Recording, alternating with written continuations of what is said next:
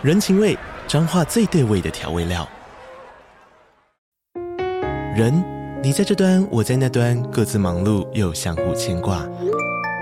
情，街角的吵杂声传递温暖与思念。味，是从每一个转角飘出的乡愁。这里是彰化县政府 Podcast 节目《彰化早咖》，我是主持人内克。从彰化大小事各具特色到旅游攻略，透过轻松有趣的访谈，带着大家走进最在地的早咖。准备好了吗？彰化的故事，我们说给你听。以上为彰化县政府广告。Hello，各位听众朋友，大家好，我是大可，欢迎收听一加一大于二。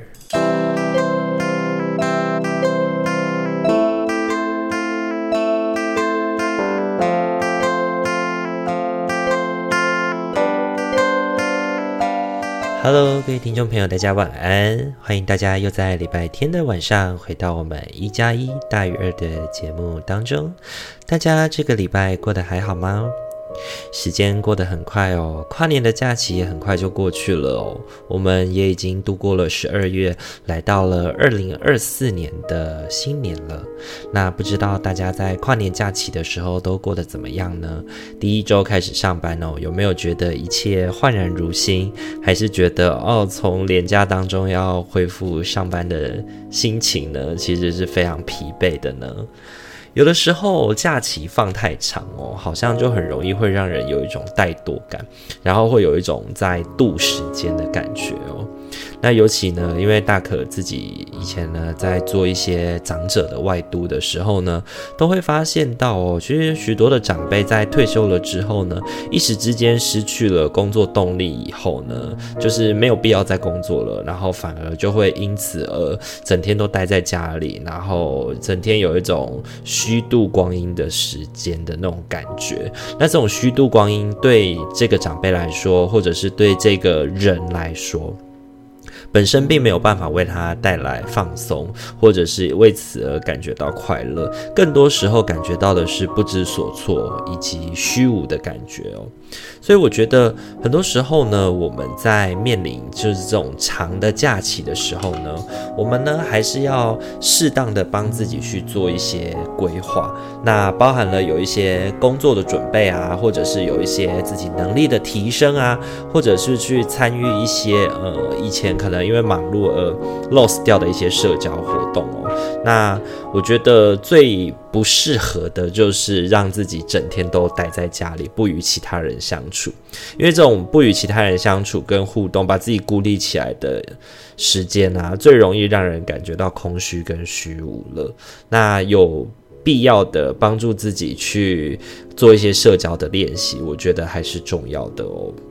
毕竟人是群居的动物嘛，我们在这个社会上与他人互动。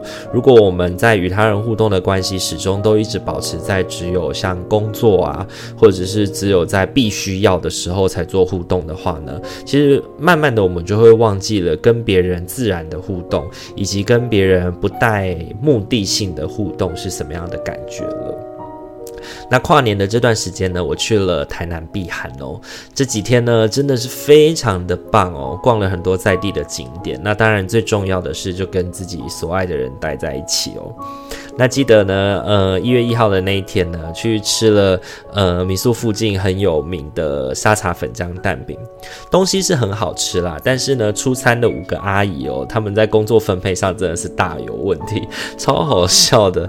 在出餐的历程里面，很像是在打仗哦。两杯饮料呢，一个阿姨在后台煮了做了五分钟，做不出半杯，很像在煮魔药一样。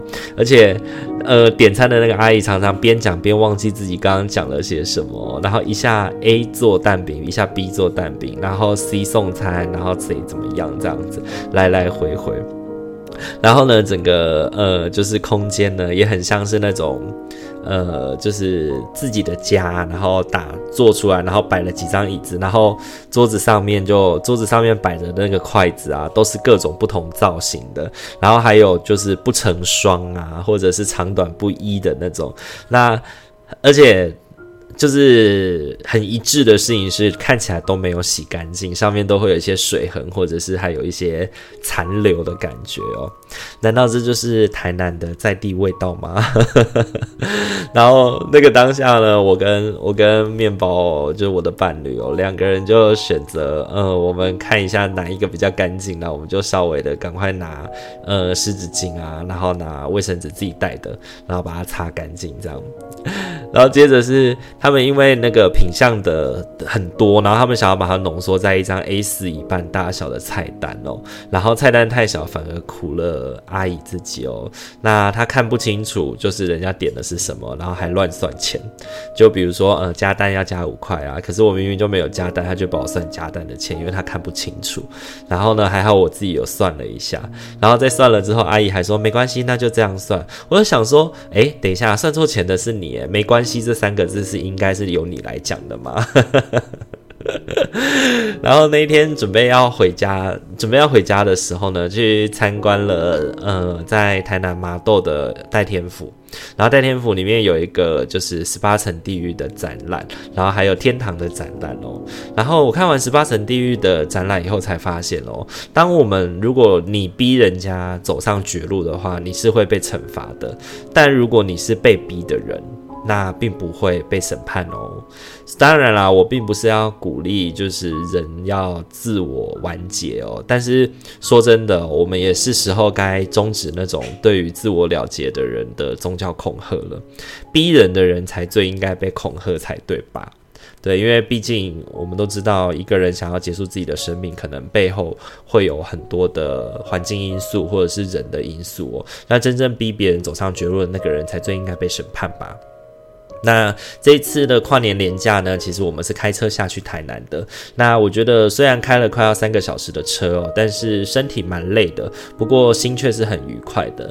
那回到家之后呢，居然还有一些体力，就开始偷时间工作。然后在工作的过程当中呢，就听到了诶，隔壁房间传来了伴侣在看影片的声音。那那个就很像一般的日常。就很像伴侣的日常，然后就是你一边工作，你做你的事情，他也有他的事情，他在忙，然后那种很平静、很平淡的感觉，真的是让人感觉到内心很舒服，然后很亲密的感觉。我觉得。在交往了时间拉长了之后啊，真正会让我感觉到很亲密的事情，往往都是那些很平常、很日常的事。比如说，洗完衣服以后，两个人一起去晾衣服，一边晾衣服一边聊天，然后想着晚餐要吃什么，想着明天要做些什么。我觉得两个人可以待在一起。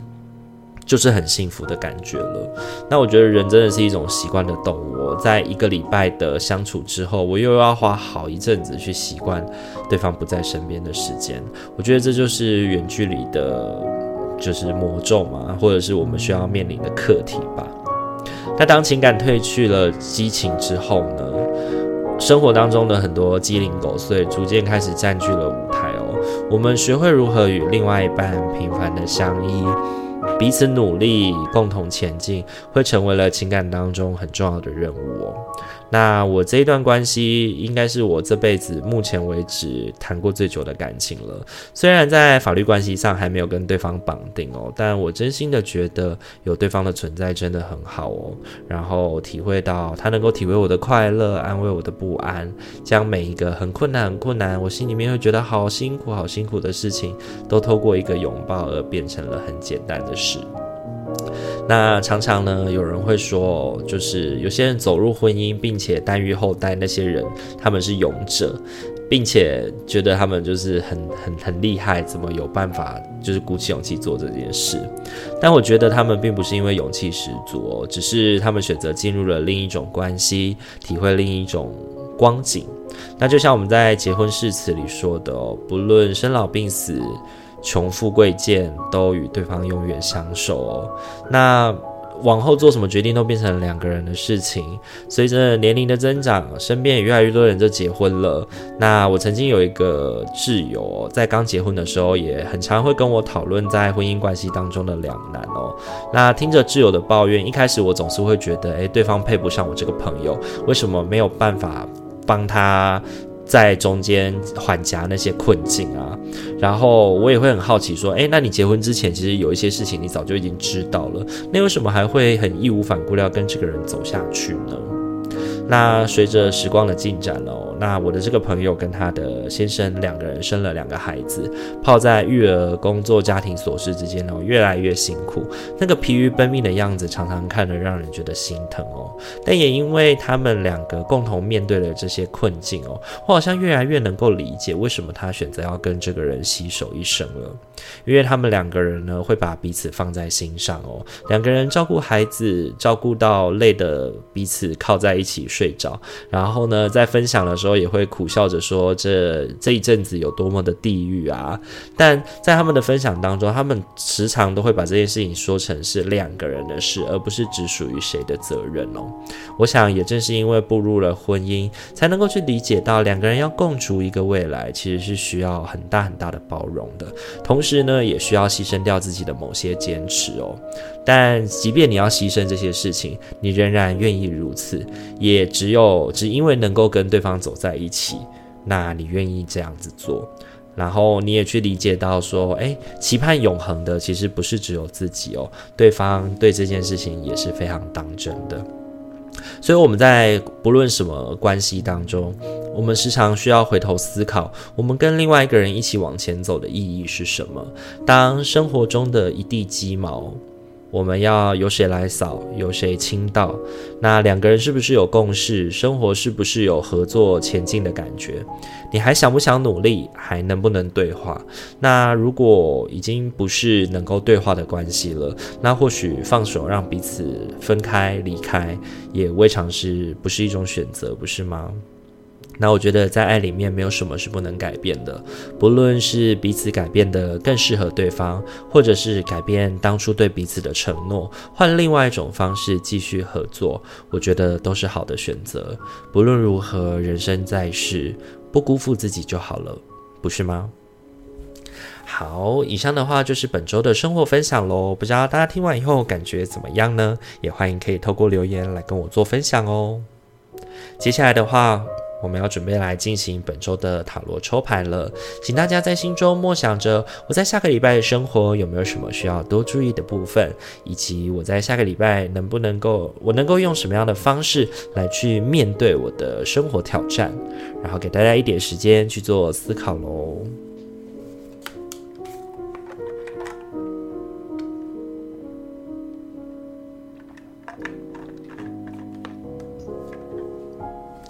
好，首先的话，我们要来揭晓的是一号牌的伙伴喽。一号牌的伙伴，本周你抽中的天使牌是留意征兆。是的，你最近所接收的迹象是上天的安排。我们在你的道路上掉下羽毛、钱币及其他线索，提醒你是受到疼爱的，而且从不孤单。一号牌的伙伴，本周抽中留意征兆这件事情哦，我觉得要特别提醒我们的事情是，当你在面对生活的挑战的时候，去注意那些在呃各个事件跟环节当中的小细节，以及其实很多事情会发生，会这么。做其实起来有字，并不是我们所想的那么的呃突发，或者是有那么多无迹可寻的部分。那我觉得这一周对一号牌的伙伴来说呢，我们自己的心态会非常影响我们怎么看待这一周的生活挑战哦。你是先看见羽毛，还是看见困境？我觉得会是很重要的关键哦。本周你抽中的三张塔罗牌分别是宝剑八。倒吊人以及宝剑皇后。本周呢，我觉得对一号牌的伙伴来说，需要更加多注意的部分是那些你不想面对的苦差事，因为有的时候真正绑住我们自己的哦，其实就是我们自身啦。有些该处理的事情，就应该要勇于去面对哦。你其实知道自己在逃避些什么，或者是应该这样说，就是你已经被困在某一个困境当中了。但如果你仍然不愿意好好的去处理跟面对它的话，那很有可能你就会越来越把自己走进一个死胡同当中，然后期盼别人的拯救，但有些事情其实是别人帮不上忙的哦。那我觉得面对一些该做的例行公事，或者是一些困难哦，该去面对就去做面对，因为你在处理完这些事情之后，对你来说其实也会很有成就感，你也能够回过头来去想想，其实很多事情没有你想象的那么的复杂，对，该怎么做就怎么做，有些时候我们就是要定下心来，花时间去做一些努力，不是吗？那我觉得这一周我学习像一个宝剑皇后一样哦，拥有灵敏的思维，运用智慧的宝剑来去斩下嗯所有该做的事情。我觉得斩宝剑就像是下决断一样哦，你有一些思维跟部分需要维持清明的话，你需要让自己呃有时间。稍微放松下来，不要一直觉得自己过得很辛苦、很痛苦这一周，因为有些该面对的这一周的任务，我们就是要提起勇气来去面对它哦。那一号牌的伙伴要加油喽！这是给一号牌伙伴的提醒哦。本周你抽中的天使牌是留意征兆。好，再来的话要轮到的是二号牌的伙伴喽。二号牌的伙伴，本周你抽中的天使牌是家庭。这个问题源自于你与某位家庭成员之间情绪上的经验。我们能够协助你谅解与疗愈，在你的脑海与心里，用平和的蓝光与邀请几位天使来环绕对方、自己及当初的情景。敞开心胸，去接受这个状况中存有的礼物，并允许自己平静下来。家庭这张牌哦，很少出现在我们的呃节目当中哦，但我觉得它每次出现的时候，都在提醒我们要回顾一些我们过往遇见的事件，以及过往的这些事情是如何影响现在的自己。那有的可能是家庭带来的议题，有可能是自己生命当中的重要他人、重大事件，引发我们对一些事物的想象哦。那这一周呢，我觉得对二号牌的伙伴来说，回顾自己过往受到的影响哦，然后在嗯很多的社交场合或者是公开发言的部分呢，要非常注意到自己的创伤是不是被引起了，然后要帮助自己在这个历程当中表现得稍微稳定一些哦。本周你抽中的三张塔罗牌呢，分别是圣杯皇后、星币四。还有圣杯三，这一周呢，我觉得对二号牌的伙伴来说，需要多注意的是，与人在交流互动的过程当中呢，避免忘形这件事。回想这个礼拜哦，你可能也许可能会需要跟人展开交流的聚会，或者是跟很多人互动的时间哦。如果有这样的时机点的话呢，不要太过因为环境的影响。而导致你的情绪受有所起伏哦，可能在这个聚会的场合里面，有一个人的发言会让你呃很有情绪的波荡。然后，或者是发生了什么事件，会让你想到过往的一些经验哦。那我觉得，不论是会让你是快乐的经验，或者是让你觉得创伤的经验哦，我们都很有可能因为这些事情而情绪受影响。然后情绪受影响之后呢，就不小心脱口而出一些不该说的话。那很有可能我们在这个过程当中，会因此而遭致闲言碎语，或者是被有心人去做利用哦。那我觉得你需要去比较保守你自己的本心啦，去理解到在社交场合当中，有些话其实就是客套，有些话其实就是一个相互试探的历程，不要太过往心里去，也不要太过跟对方较真了，保守好自己的内心，知道该怎么逢场作戏就可以了。所以我觉得这周对二号牌的伙伴来说，重点在于星币四这张牌哦，它在提醒我们谨守跟保有自己所拥有的，我觉得。会是一个很重要的事情哦。那这是给二号牌伙伴的提醒哦。本周你抽中的天使牌是家庭。好，再来的话，要轮到的是我们的三号牌的伙伴喽。三号牌的伙伴，本周你抽中的天使牌是净化与排毒。怀着无比的爱与尊重，我们请你净化自己宝贵而敏感的身体。依照你的请求，我们会协助你找到肯定生命的方法来处理压力，并在你卸下旧有模式时，减轻你的伤悲。将你的担心、忧虑与顾忌交托给我们，然后去感觉自己刚经历进化的身体光彩美丽。净化与排毒这张牌，我觉得要提醒三号牌的伙伴呢，是这周呢花一点时间跟自己待在一起吧。那这个跟自己待在一起呢，不是就是纯粹的发呆，不是纯粹的把自己躲起来像个宅男，一直在追剧啊，或者做一些呃耍废的事情。我觉得呢，应该是多花一点时间，比如说亲近自然，或者是花一些能够去让自己净化、净化身心的。活动，比如说瑜伽啊，比如说靠近自然，比如说呃让自己冥想啊，或者是看书啊这类的事件哦。那本周呢，你抽中的三张塔罗牌分别是圣杯四、隐士跟圣杯一。这一周呢，我觉得对于三号牌的伙伴来说呢，是一个照顾自己、想望的时刻哦。你这周呢，可以利用一点时间呢，跟自己相处哦。那重点也把它摆放在于针对自己近期自身的规划去做重新的反思哦。新的一年呢，你对于关系的情绪，对于事业的想法是什么？那怎么开始才能够达到你的期许呢？因为影视其实告诉我们，我们内心自有答案，只是我们需要好好的去澄清跟看见自己内心所需要的哦。那我觉得这一周呢，同时也是一个把旧有关系当中那个不合适的互动方式放下的好机会哦。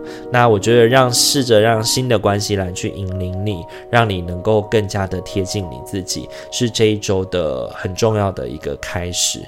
那我觉得这个礼拜对三号牌的伙伴来说呢，如果有机会帮助自己做这样的进化，能够更看清楚的话，那我觉得新的一年你会更有活力，你会更知道自己想做的应该怎么开始，能怎么做哦。所以呢，这周对三号牌的伙伴来说呢，花时时间跟自己相处，我觉得是一个很不错的投资哦。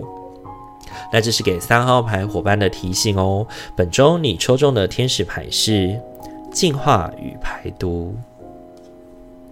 好，再来，很快要轮到的是我们的最后一副牌组了。最后一副牌组呢，是四号牌的伙伴哦。四号牌的伙伴，本周你抽中的天使牌是改变方向。你目前历经的改变，受到神圣的指引，源自你对爱与我们的指引，萌生敞开心胸的意愿。你在当下与未来会受到美好的保护，顺随你的道路，抵达你渴望的美好结果。四号牌的伙伴，本周抽中改变方向这张牌呢，我觉得在提醒我们的事情是，呃，一昧的往前走，直直撞，或者是直接的，呃，只能够这样做，没有别的方法，这样的思维跟想法会对自己来说是非常危险的。适时的改变方向，对于自己来说是重要的，因为你的脑海里面其实可能会有一些声音告诉你哦，这样做行不通，需要改变。可是另一个声音又会告诉你，可是改变好。好麻烦了，我以前都这样做啊，这样做不就好了吗？为什么我要顾虑那么多呢？对，那我觉得这周你应该要多听的是那个，呃，这样做是行不通的，该改变方向的声音哦。本周你抽中的三张塔罗牌分别是正义、权杖五以及宝剑侍从。这一周呢，我觉得对四号牌的伙伴来说是一个战斗的周期哦。你需要用灵活的思考和行动，才能帮助你在争斗当中脱颖而出哦。其中呢，我觉得重要的事情是去厘清自己在事件当中你最在乎的事情是什么。那专注于自己的目的跟期待哦，并且在局势当中呢，想尽办法占据优势的地位。那当然，我们也需要知道啊，我们在做协商的时候，不会永远都只有别人要听自己的，我们也会需要相应的要付出一些代价，我们需要有一些努力。或者是有些付出，那我觉得仔细的权衡利弊之后呢，为自己在这一周打下稳定的基础吧。我觉得这一周呢，对四号牌的伙伴来说呢，也是新的一年立下基础的重要一周哦，帮助自己在新一年的探讨跟讨论上面呢，能够去占据优势地位。我觉得这一周是很适合的哦。那这是给四号牌伙伴的提醒哦。本周你抽中的天使牌是。改变方向。好，今天的话，四副牌组都已经讲解完毕喽。不知道大家听完以后感觉如何呢？也都可以欢迎透过留言或者是在 Instagram 私讯小盒子来跟我们做分享哦。那以上的话就是本周的一加一大于二了。大家听完以后，如果你有任何的建议，也都欢迎可以透过呃各个平台的留言系统，或者是透过呃五星的好评评价来跟我们做分享哦。那如果我喜欢我们频道的话，请记得帮我们按赞、订阅与分享，去让身旁的朋友可以在礼拜五跟礼拜天的时候有大可与阿明的支持与陪伴哦。那如果您心有有余力的话，也欢迎您可。可以透过嗯 Apple Podcast 来留下五星的好评，支持我们，让我们可以有更多人可以看见我们哦。好，那我们今天一加一大于二的节目就到这边喽。祝福你有一个美好的夜晚，在下个礼拜的生活都能够感觉到心灵的和谐与顺遂。我是大可，我们下个礼拜再见喽，大家晚安，拜拜。